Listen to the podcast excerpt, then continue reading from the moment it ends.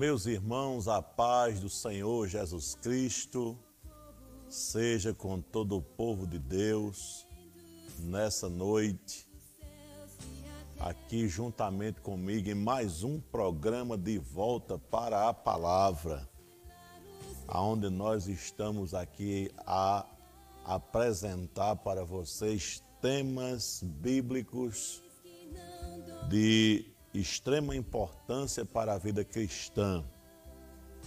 Nós vamos continuar falando a respeito de Jesus Cristo dentro da doutrina da cristologia.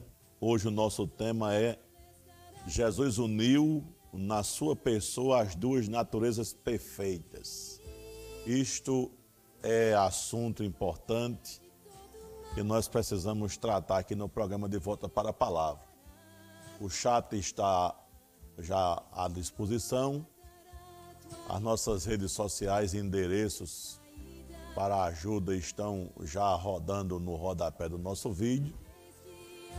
E eu rogo as nossas orações ao nosso favor para que nós possamos aqui transmitir a palavra de Deus mais uma vez aqui no nosso programa. Glória a Deus por isso. Meus irmãos, Jesus ele teve no seu nascimento duas naturezas distintas. Ou seja, pela concepção sobrenatural de Maria, Jesus herdou do seu pai, pela operação do Espírito Santo, a natureza divina com todas as suas características.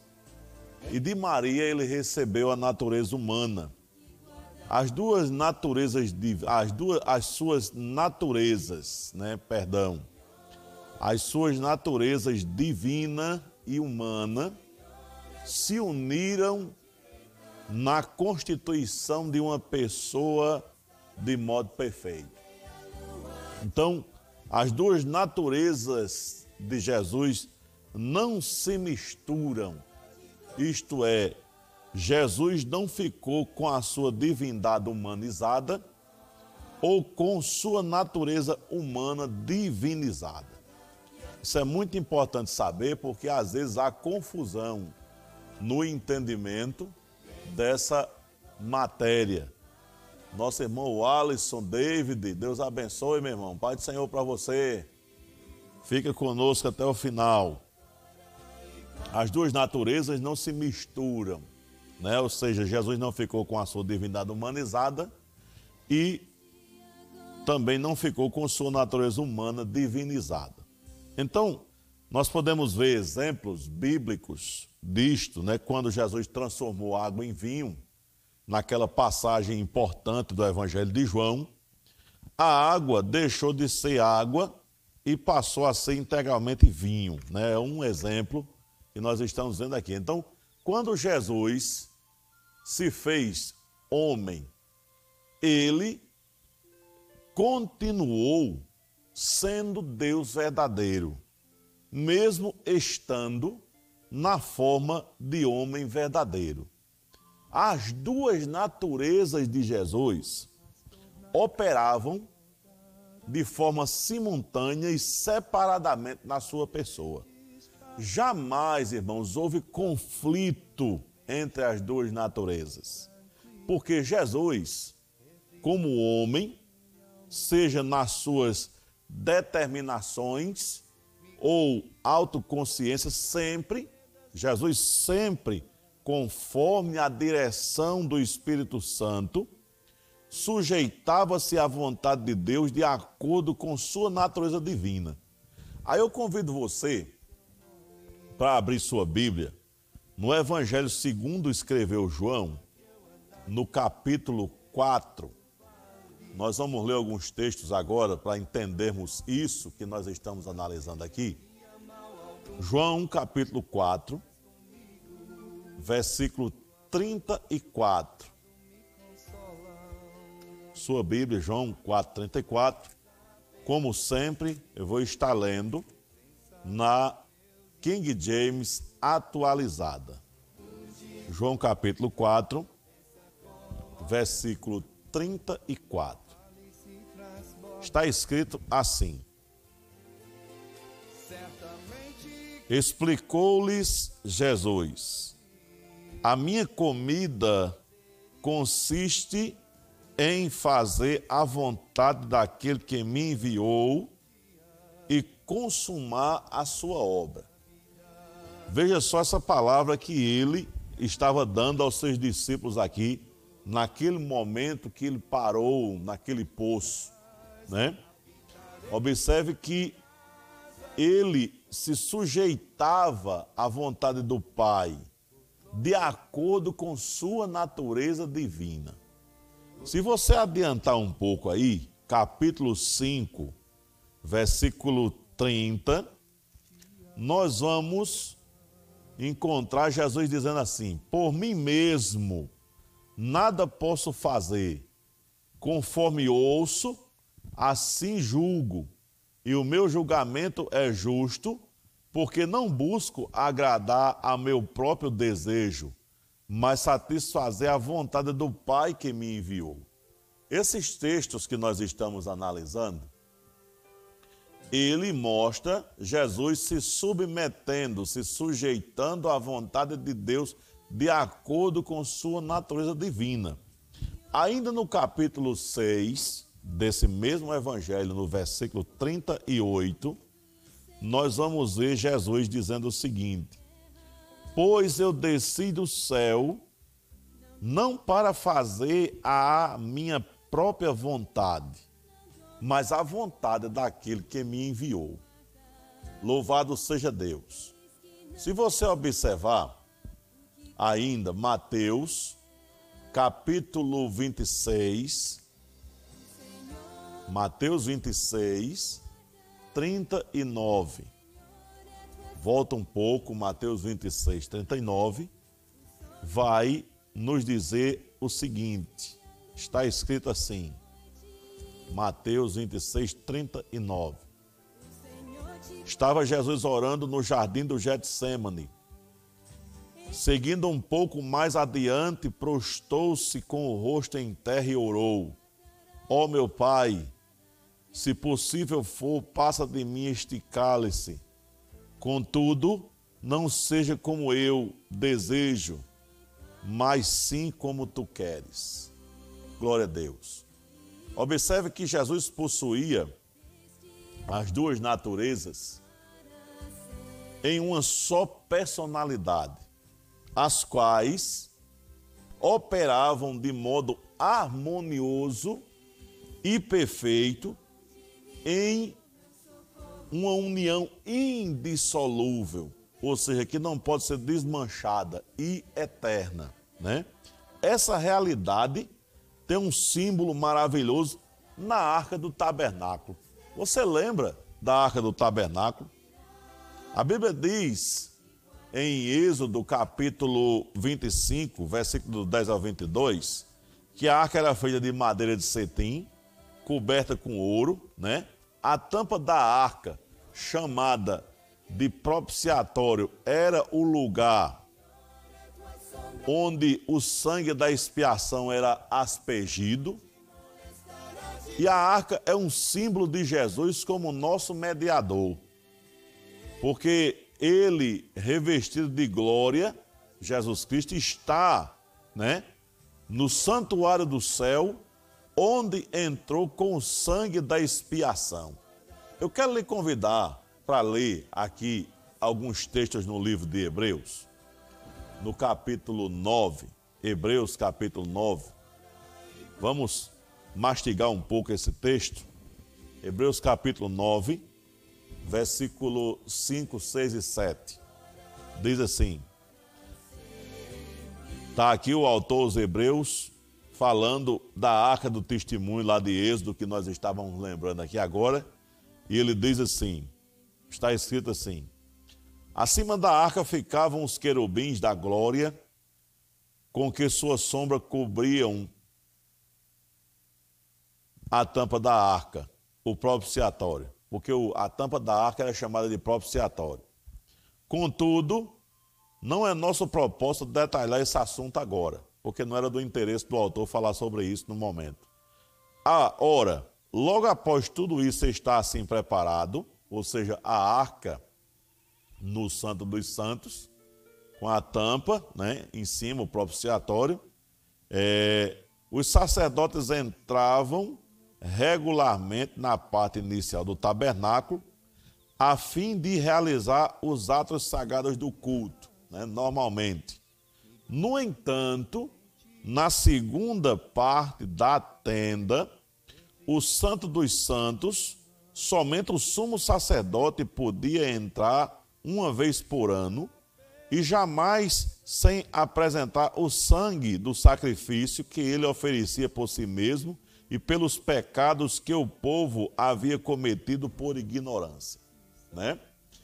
Depois, no versículo 11, nós vamos ver agora o autor aos Hebreus, nesse mesmo capítulo 9, ele dizendo assim: Quando Cristo chegou como sumo sacerdote dos benefícios que estavam por vir, ele mesmo adentrou o maior e mais perfeito tabernáculo, não construído por mãos humanas, isto é, não pertencente a esta criação não por intermédio de, de, de sangue de bodes e novilhos, porém, mediante seu próprio sangue, ele entrou no Santo dos Santos de uma vez por todas, conquistando a eterna redenção.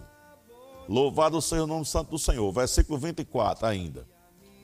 Pois Cristo não adentrou a um santuário erguido por mãos humanas, uma simples ilustração do que é verdadeiro. Ele entrou nos céus para agora se apresentar diante de Deus em nosso benefício. Glória a Deus. Então, voltando para o exemplo que nós estávamos tratando aqui, da arca, né? assim como a madeira da arca, né? que simboliza a humanidade de Cristo, não se misturava com o ouro, porque essa, ah, essa madeira era coberta de ouro, o ouro simboliza a divindade de Cristo, assim também as duas naturezas de Jesus permanecem juntas, formando a nossa arca perfeita. Glória a Jesus por isso. Louvado seja Deus.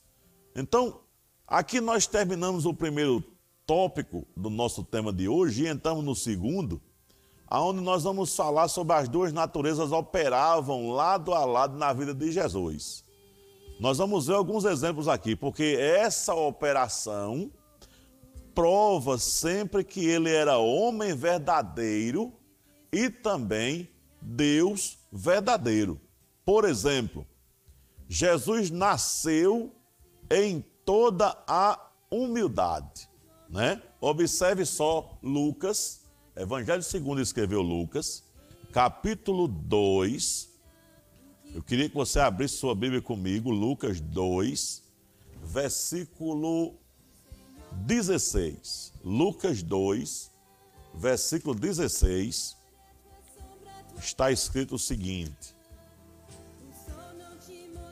Então correram até o local e chegando encontraram Maria e José e o recém-nascido deitado numa manjedoura. Ou seja, Jesus nasceu em toda a humildade. Né? Depois nós vamos ver a segunda carta do apóstolo Paulo aos Coríntios, capítulo 8, 2 Coríntios 8, 8, versículo 9. Está escrito assim: Pois conheceis a graça de nosso Senhor Jesus Cristo, que sendo rico, tornou-se pobre por vossa causa, para que fosseis enriquecido por sua pobreza. O que é que o apóstolo Paulo quer nos dizer aqui? Ou melhor, o que é que o apóstolo Paulo está nos dizendo aqui? Quando ele diz assim: Pois conheceis a graça de nosso Senhor Jesus Cristo, que sendo rico, por que sendo rico? Porque Paulo estava falando da sua natureza divina, ele é Deus. ele é dono de tudo, ele é dono do ouro e da prata, né?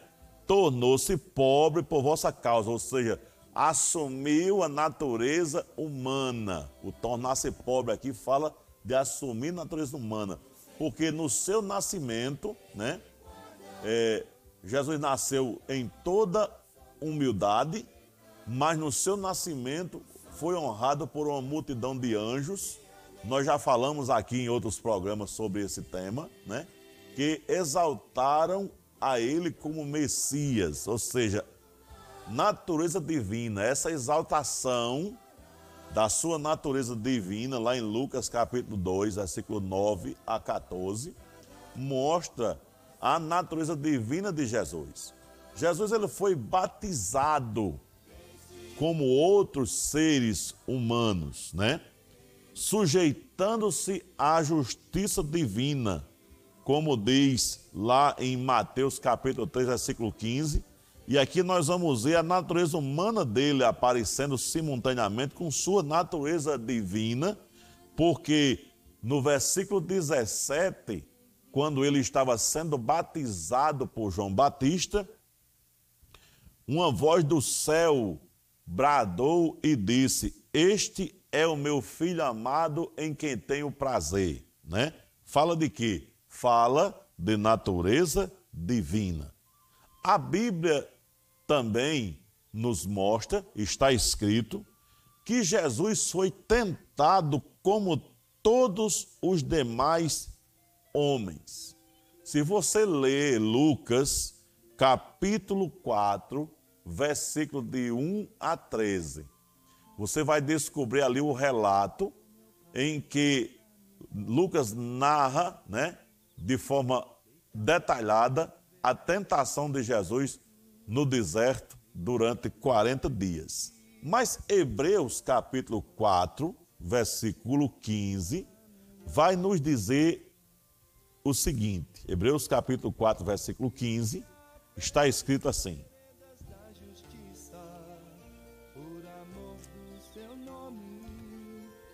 Pois não temos um sumo sacerdote que não seja capaz de compadecer-se das nossas fraquezas, mas temos o sacerdote supremo que a nossa semelhança foi tentado de todas as formas, porém sem pecado algum. Ou seja, a natureza humana de Jesus foi tentada simultaneamente, né? A ação de tentação foi com a natureza humana de Jesus. Mas ele diz a palavra de Deus.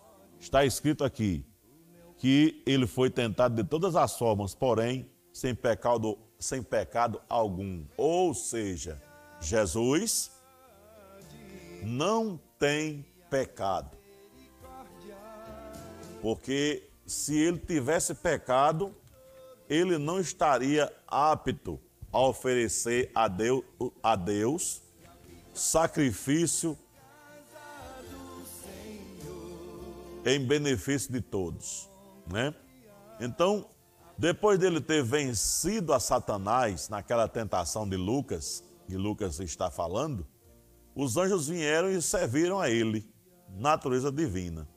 A Bíblia diz, em Mateus capítulo 8, versículo 24, é, nós vamos ler Mateus capítulo 8, versículo 24.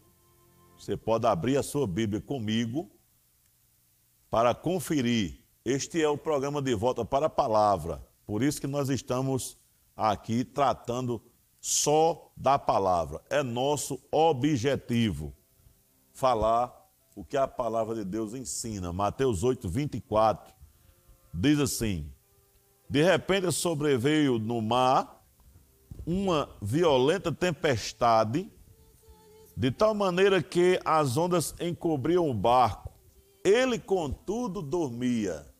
Isso mostra a natureza humana de Jesus simultaneamente com sua natureza divina. Porque mais adiante, no versículo 26, está escrito assim: Mas Jesus disse a eles: Por que estáis com tanto medo, homens de pequena fé? E levantando-se, repreendeu os ventos e o mar, e houve plena calmaria.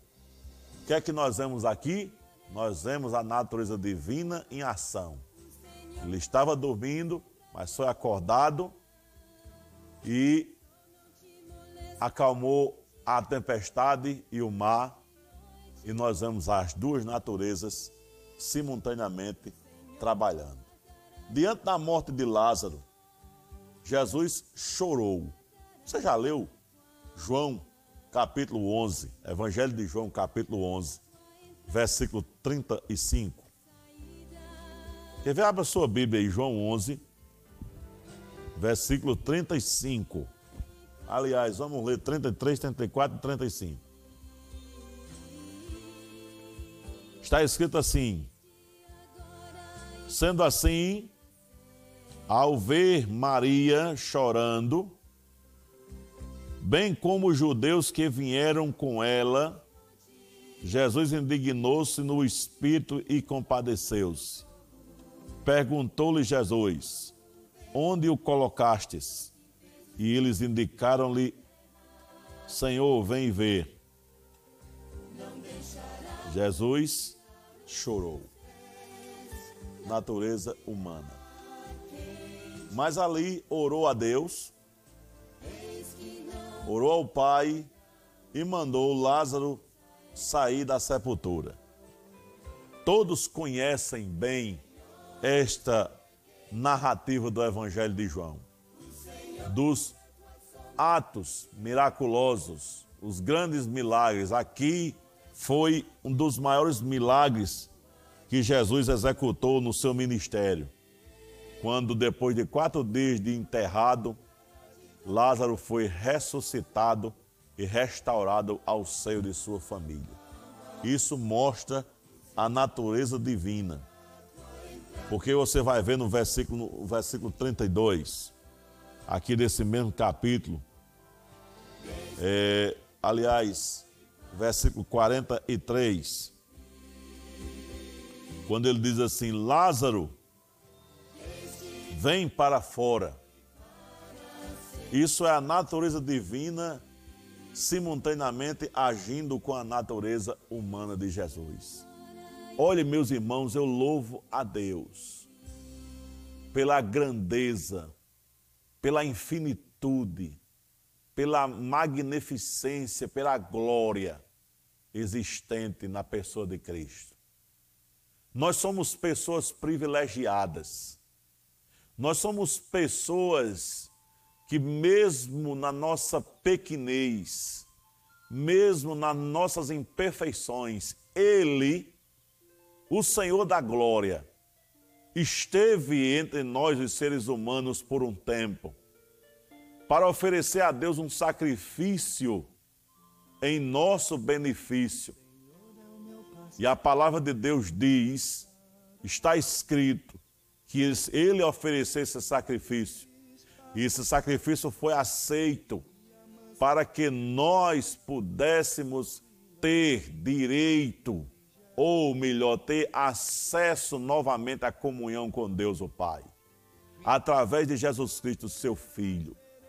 Mas para que esse caminho fosse aberto, era necessário que um homem perfeito, viesse a este lugar, porque aqui não tinha e não tem ninguém perfeito, para que pudesse oferecer-se a si mesmo como sacrifício a Deus, para que a porta da salvação, a porta do perdão, pudesse ser aberta para que as pessoas que creem em Jesus Cristo e no seu sacrifício oferecido na cruz do Calvário, possa receber perdão dos pecados cometidos sob a paciência de Deus.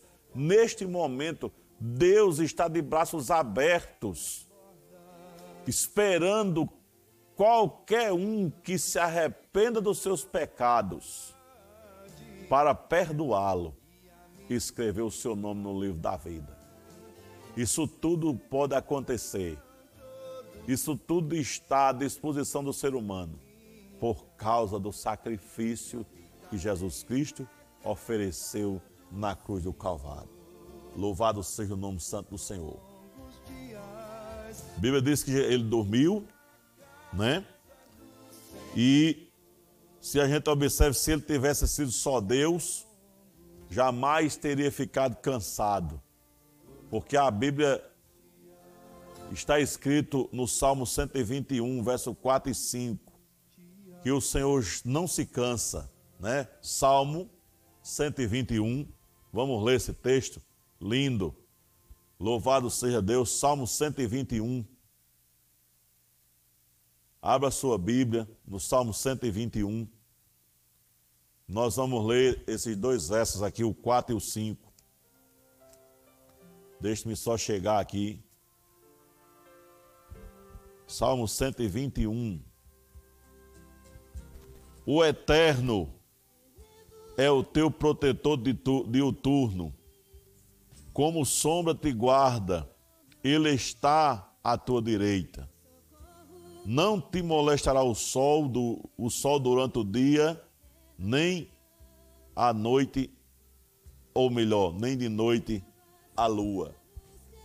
Versículo 4, aliás, eu vou ler ainda. Certamente não, de maneira alguma, cochila nem dormita o guarda de Israel.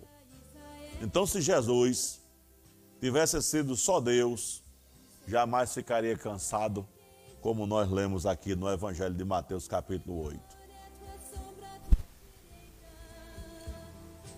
No jardim, no jardim, Jesus foi preso por homens ímpios. Você já parou para prestar atenção nesse texto? Capítulo 18 do Evangelho segundo escreveu João. Está escrito assim. Capítulo 18, versículo do 1 ao 3. Tendo Jesus partilhado estas palavras, saiu acompanhado por seus discípulos e atravessou o vale de Cedron ou de Cedron. Do outro lado havia um olival, onde entrou com eles. Na minha, na minha Bíblia aqui, o vale de Kidron. Kidron é a mesma coisa de Cedron, vale de Cedron em outras versões, né? E aí ele entrou com os discípulos para orar. Em seguida, versículo 2, Judas, o traidor, também conhecia aquele lugar, pois frequentemente Jesus se reunia ali com seus discípulos. Então, tendo Judas guiado um destacamento de soldados romanos e alguns guardas enviados pelos chefes dos sacerdotes e fariseus, chegou a esse lugar com lanternas, tochas e armas. Ou seja, os sacerdotes também tinham uma guarda especial no templo. Então, guardas também do templo foram, junto com os soldados romanos, em busca de Jesus para o prendê-lo. O que eu quero ver aqui com vocês é que no versículo 12 e 13, ainda, Assim, um destacamento de soldados com seu comandante e os guardas dos judeus prenderam a Jesus e o amarraram. E o conduziram primeiramente a Anás, pois era sogro de Caifás, sumo sacerdote naquele ano. Isso aqui fala da natureza humana de Jesus. Porém, quando ele disse assim, sou eu, versículo 6, quando eles estavam vendo quem era Jesus Cristo, porque eles, Jesus era uma pessoa comum entre os discípulos, não havia tanto destaque, Jesus não se destacava, até porque Isaías disse que nele não havia parecer nem formosura, então ele era um homem comum, né? Mas quando ele disse, eu sou Jesus, eles recuaram atônitos e caíram no chão. Por que isso aconteceu com os soldados? Porque naquele momento a natureza divina manifestou-se ali. E depois, Pedro feriu o servo do sumo sacerdote, cortando-lhe a orelha. Jesus, ele fez uma cirurgia na orelha daquele moço, colocou-a no lugar e ela ficou em perfeito estado. Creio eu que depois desse evento, este moço jamais foi o mesmo. Porque quando alguém tem um encontro real com Jesus, ele não será jamais a mesma pessoa. Jesus curou a orelha dele, né, que Pedro havia cortado. E Jesus, no nosso terceiro tópico, às vezes deixou voluntariamente de fazer o uso das virtudes da natureza divina para fazer a vontade do seu Pai e cumprir as Escrituras. Quer ver um exemplo? Mateus 26, 54. Mateus 26, 54. Para você que está comigo, abra sua Bíblia, Mateus 26, 54. A Bíblia está escrita assim: Entretanto, como então se cumpriram as Escrituras, aliás, como então se cumpririam as Escrituras que afirmam que tudo deve acontecer dessa maneira? E o que é que estava acontecendo aqui? Jesus já estava sendo julgado para depois disso, no outro dia, ser crucificado. Jesus ele se sujeitou à limitação humana que havia aceitado. Porque se ele não tivesse se sujeitado, ele poderia ter chamado as doze legiões de anjos. Quer ver? Vamos ler o versículo 53 desse capítulo, né? É, quando ele estava repreendendo Pedro por causa do que ele tinha feito com o servo do sumo sacerdote, ele diz assim no versículo 52: a Pedro: Embainha a tua espada, pois todos os que lançam mão da espada pela espada morrerão. Ou imaginas tu que eu, neste momento, não poderia orar a meu pai ou ao meu pai, e ele colocaria à minha disposição mais de doze legiões de anjos? É uma pergunta que ele fazia a Pedro. Ele não quis as doze legiões de anjos para o, livrar. Ele submeteu-se, se sujeitou à limitação. Aleluia. Que havia aceitado.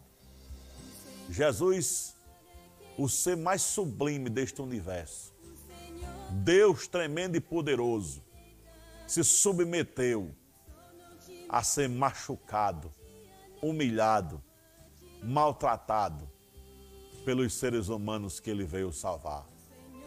Aqui nós vemos que ele voluntariamente deixou de fazer uso das suas das virtudes da sua natureza divina.